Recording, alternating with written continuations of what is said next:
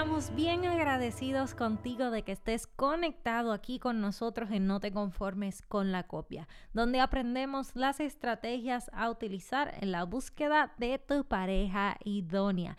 Y queremos invitarte a que te unas a nuestra familia buscándonos por Linaje Escogido Music en todas las redes sociales. ¿Qué podrás encontrar ahí? Nuestra música, videos, prédicas y mucho contenido que de seguro será de edificación para tu vida. Hay muchas copias en el mundo. Solo con Dios encontrarás la pareja original. Muchas bendiciones a todos los oyentes, a los que nos están viendo por YouTube. Una vez más, aquí, Linaje Escogido, con nuestro programa No te conformes con la copia. Hoy tenemos una pareja muy especial, recién casados, llevan solamente siete meses casados Aquí tenemos con nosotros a Rosalín Cepeda y Mario Tinti. ¿Cómo están muchachos? Gracias por estar con nosotros. Gracias, bendecidos de poder acompañarnos, de poder ser parte de este programa que bendice a tantas vidas y esperamos también poder aportar bendición para sus vidas.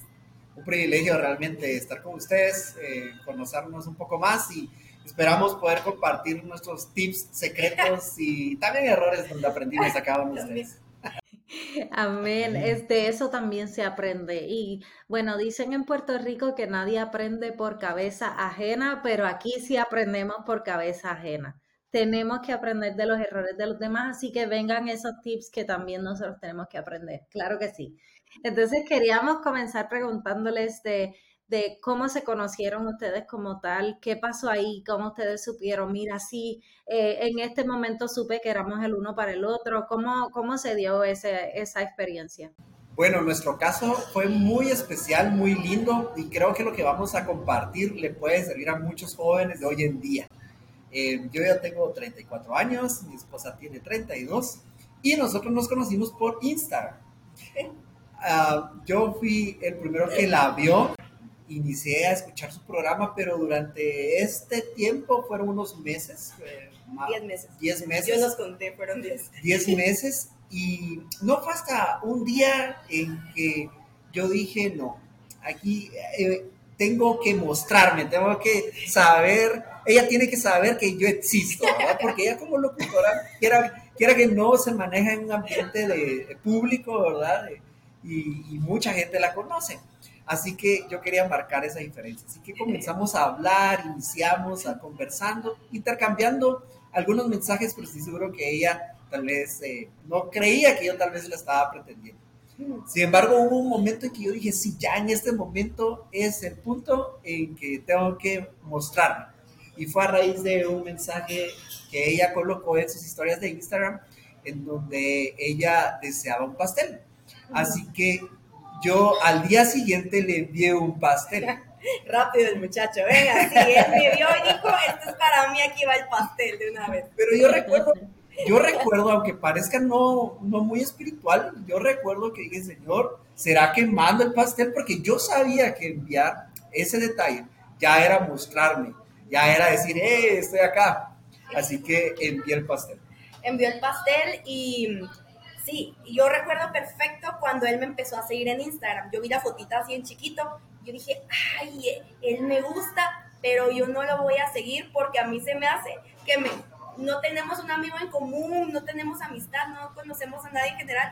A mí se me hace que a él, él va a estar queriendo tirarme la onda, como decimos aquí en Guatemala, cortejarme.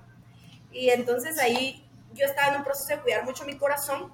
Llevaba cerca de dos años sanando mi corazón sin estar con nadie más y en proceso con psicóloga, el consejero pastoral y todo, mi corazón ya estaba bien y yo lo estaba súper guardando. Entonces cuando me llegó su solicitud, yo no le di seguir, sino solo dije, Señor Jesús, si este hombre es para mí, Padre, que él sea insistente porque yo sé que tú sabes que a mí me gusta que me insistan.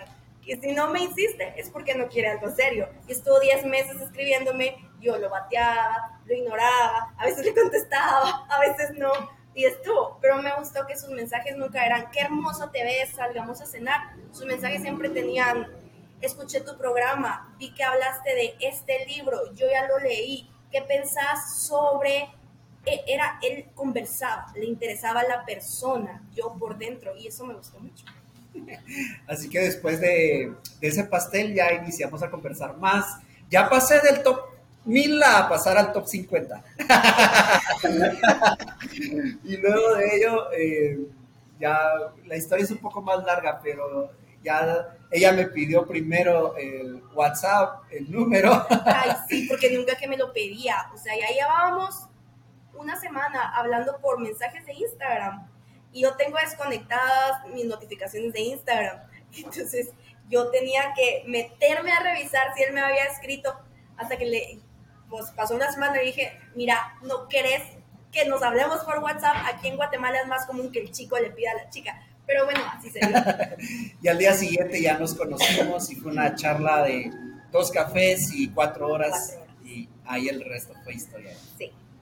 Y entonces, ¿en qué, eh, ¿en qué momento? Porque yo sé que uno tiene que ser valiente para hacer ese primer acercamiento y atreverse a hacer el acercamiento por las redes sociales, a, tratar de pelear esa parte de con uno mismo, de me tomara en serio, pensara que yo le escribo a múltiples personas a la vez. Eh, es como muchas cosas que uno tiene que sobrepasar para que finalmente ustedes hagan, hicieran su acercamiento y que tú lo, lo recibieras, Rosalind.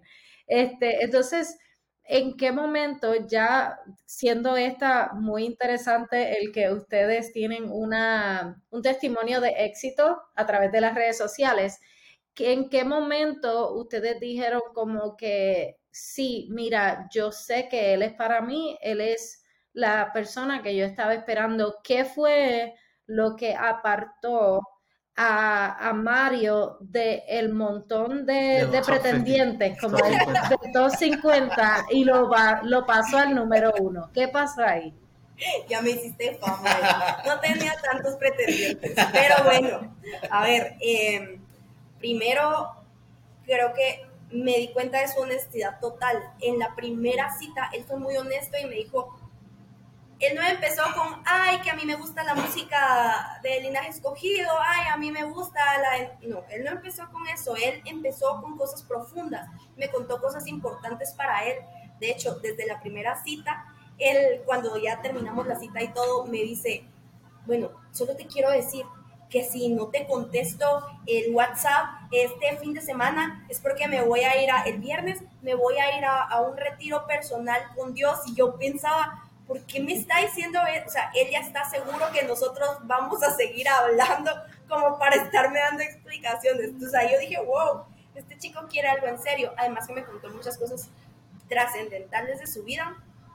Y ahí yo dije, él quiere algo en serio. Él es aparte, es alguien decente.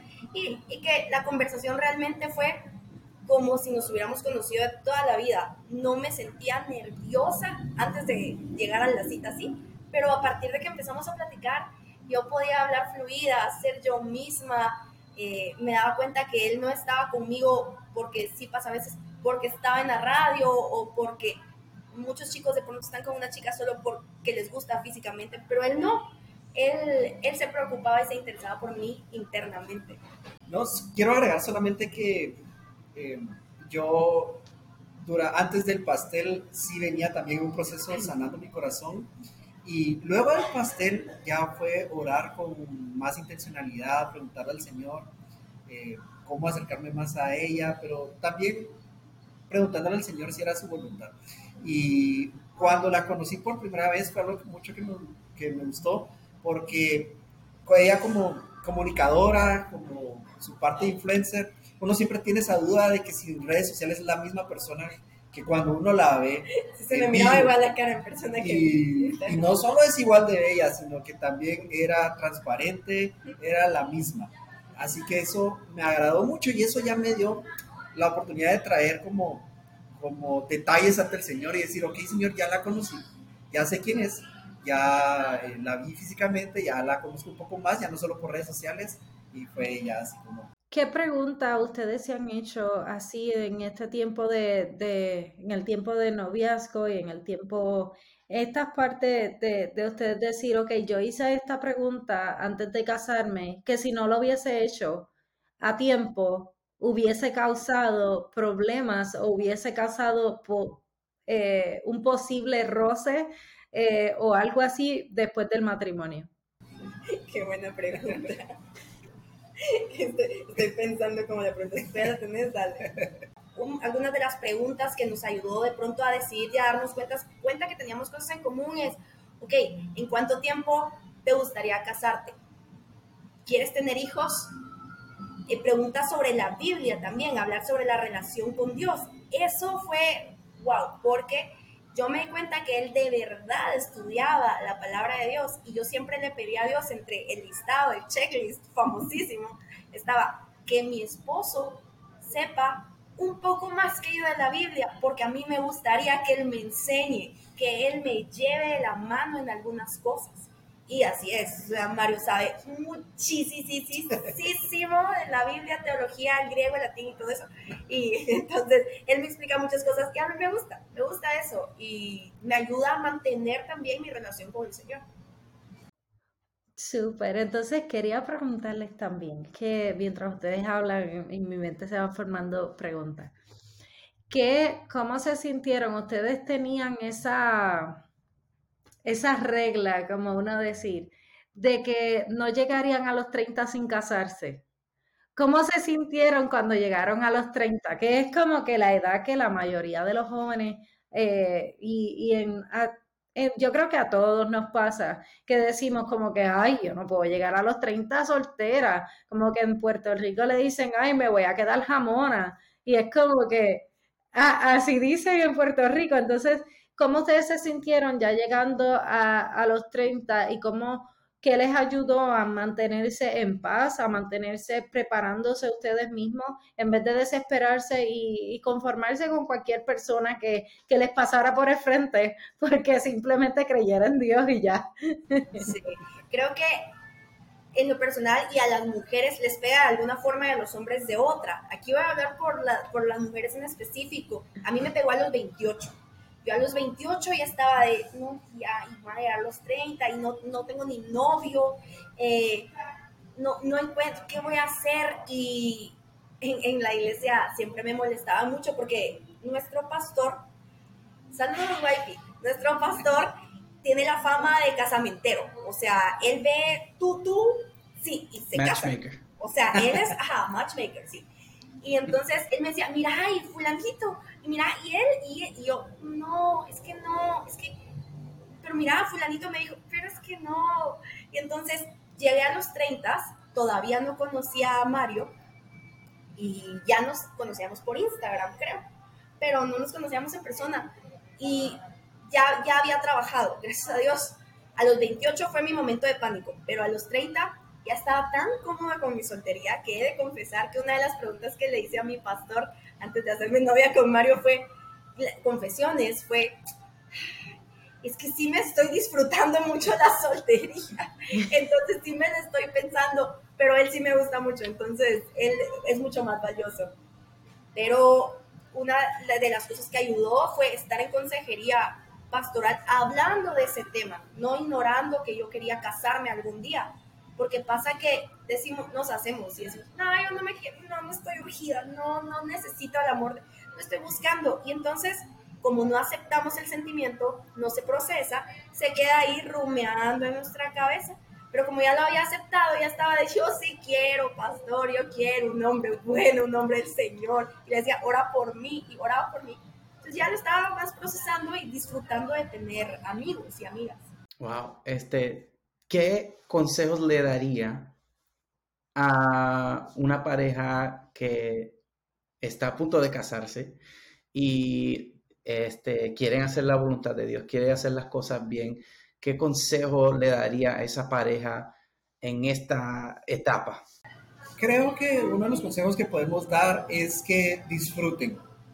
Disfruten primeramente la etapa, sepan qué etapa están pasando. a veces manejamos nuestra vida muy deprisa, muy de microondas. Y no debe ser así, debemos de disfrutar. Nosotros la disfrutamos, pero también así cometimos errores y no disfrutamos algunos momentos. Fueron pocos.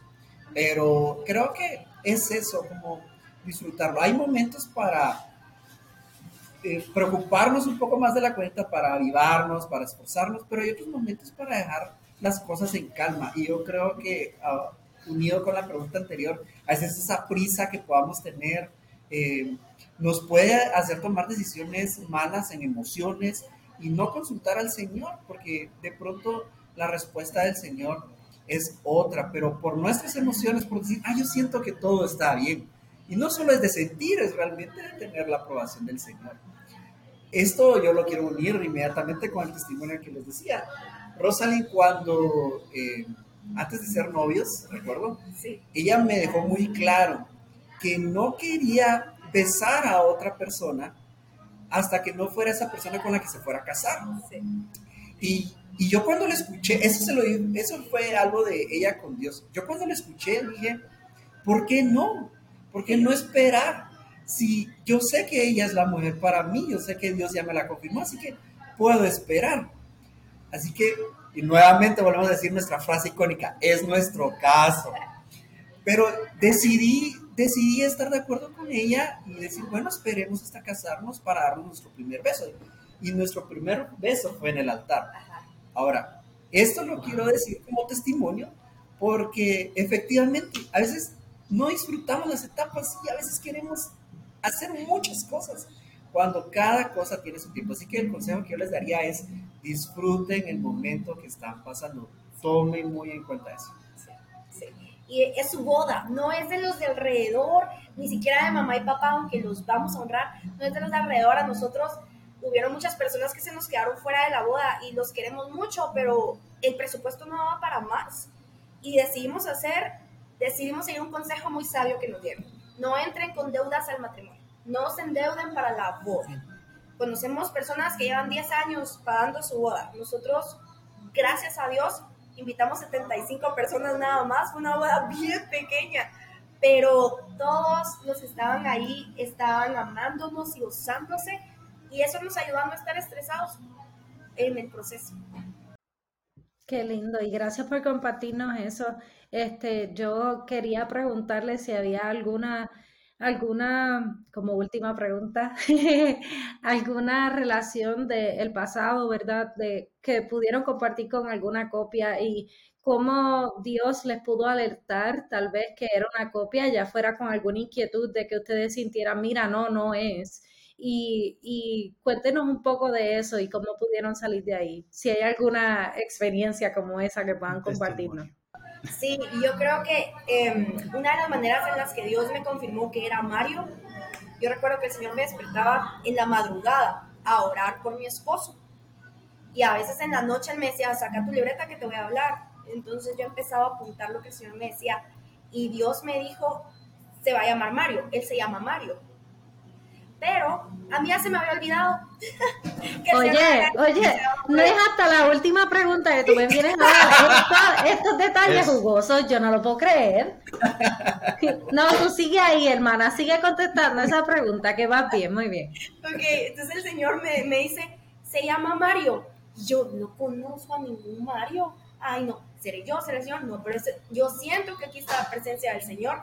Y otras cosas que me había dicho en esa misma noche, eh, a los días se fueron cumpliendo. Ese listado es muy especial porque todo lo que está en ese listado, cada cosa ya se cumplió. Y yo miraba con el pasar de las semanas cómo se iba cumpliendo cada cosa. Y no conocía al dichoso Mario. No llegaba el dichoso Mario hasta que se me olvidó que se llamaba Mario porque como les dije, yo estaba muy enfocada en disfrutar a mis amigas, mis amigos, la iglesia, en soltería. Y de pronto conozco a un Mario. No mi Mario, otro Mario y este Mario empezó a cortejar. Copia Mario. Mario la copia. Literalmente la copia. Y él me empezó a cortejar y yo, mm, bueno, quizás, también tiene treinta y tantos, bueno, quizás, pero habían cosas que no hacían match. Había, por ejemplo, eh, e-, ese tiempo de el estudio de la palabra que para mí era tan importante, eh, para él no era tan importante los hijos, para él casarse era algo muy lejano. Em, de pronto habían bromas que no entendíamos, porque también es importante divertirse con la pareja. Yo con Mario me río todo el tiempo y él se ríe todo el tiempo. Y entonces, mm, a mí me encanta leer y me gusta mucho hablar de libros. A él no le encantaba leer. Eh, pero vi sobre todo que él no estaba en un proceso de quiero casarme, él solo estaba picando, solo estaba picando flores. Entonces, cuando vi eso, en algún momento, claro, mi mente jugó y recordó, ah, Mario, incluso le dije a una amiga, a Stephanie, le dije, Stephanie, pero el Señor me dijo que se llama Mario. Pero luego simplemente nos alejamos con esa persona, no pasó nada, solo un par de citas. Y después conozco a mi Mario el original. Mira, qué lindo está esa, esa historia. Realmente, en estos últimos días he estado escuchando mucho de que cuando el enemigo no puede distraerte con cosas malas, realmente te empieza a distraer con cosas que parecen ser buenas. Entonces, de eso se trata con, la, con lo que nosotros mencionamos de la copia. Es que a veces es un polo, un polo opuesto, completamente opuesto, pero hay otras veces que es bien similar a lo que va a estar pasando. Casi bueno, es como que el 90%, el 70%, pero no, no, ¿cómo se llama? Este, no llena todas las bendiciones y las expectativas. Y la lista, no doesn't check off all the boxes. Exactamente. Entonces me llama mucho la atención porque eh, como Dios me había dicho antes de conocer a Sammy que tendría un hijo llamado Samuel Elías, cuando conocí a Sammy, él se llama Samuel y el nombre que él le quería poner a su hijo era Samuel Elías. Es como que a veces, a veces Dios te da te da detalles, pero te, da unos detalles extras que en combinación tú puedes determinar si esa persona es o no es. son como pedazos de, un rompecabezas y, te toca a ti como que put them together. Exacto, ponerlos toditos juntos. En oración. Aleluya. Amén. lo que me acuerda es del coro de con ayuno y oración, la nave adelante va. Oh my God, es un super coro de los de, de los del ayer, tú sabes. Este, así que estamos bien contentos de que hayan estado con nosotros. Yo creo que yo me quedaría ahí haciéndole muchas preguntas, pero creo que nos ha compartido ciertos detalles que, que las personas que escuchan este programa van a estar eh, bien bendecidas, pienso yo. Eh, les damos las gracias por compartir con nosotros, gracias por estar con nosotros en No te conformes con la copia y queríamos preguntarles si hay algún eh, las redes sociales para que la gente los pueda seguir de algún proyecto que estén haciendo. Sí, bueno, me pueden seguir como, me pueden seguir a mí porque solo yo tengo redes sociales, tengo Instagram, estoy como arroba Rosalinda Cepeda, pero ahí subimos contenido los dos, de hecho hoy subimos una story eh, y estamos subiendo contenido juntos de vez en cuando también. Rosalinda Cepeda. Excelente, muchísimas gracias Rosalín y Mario por estar con nosotros. Que Dios le bendiga. Esperamos que este episodio haya sido de bendición para tu vida, así como lo ha sido para nosotros. Podrán escuchar esta entrevista en nuestro canal de YouTube y en todas las plataformas de podcast. Si disfrutas de este contenido, por favor dale like, compártelo y únete a nuestras redes sociales. Somos Joan y Sami de Linaje Escogido y este es tu programa No te conformes con la copia con la copia.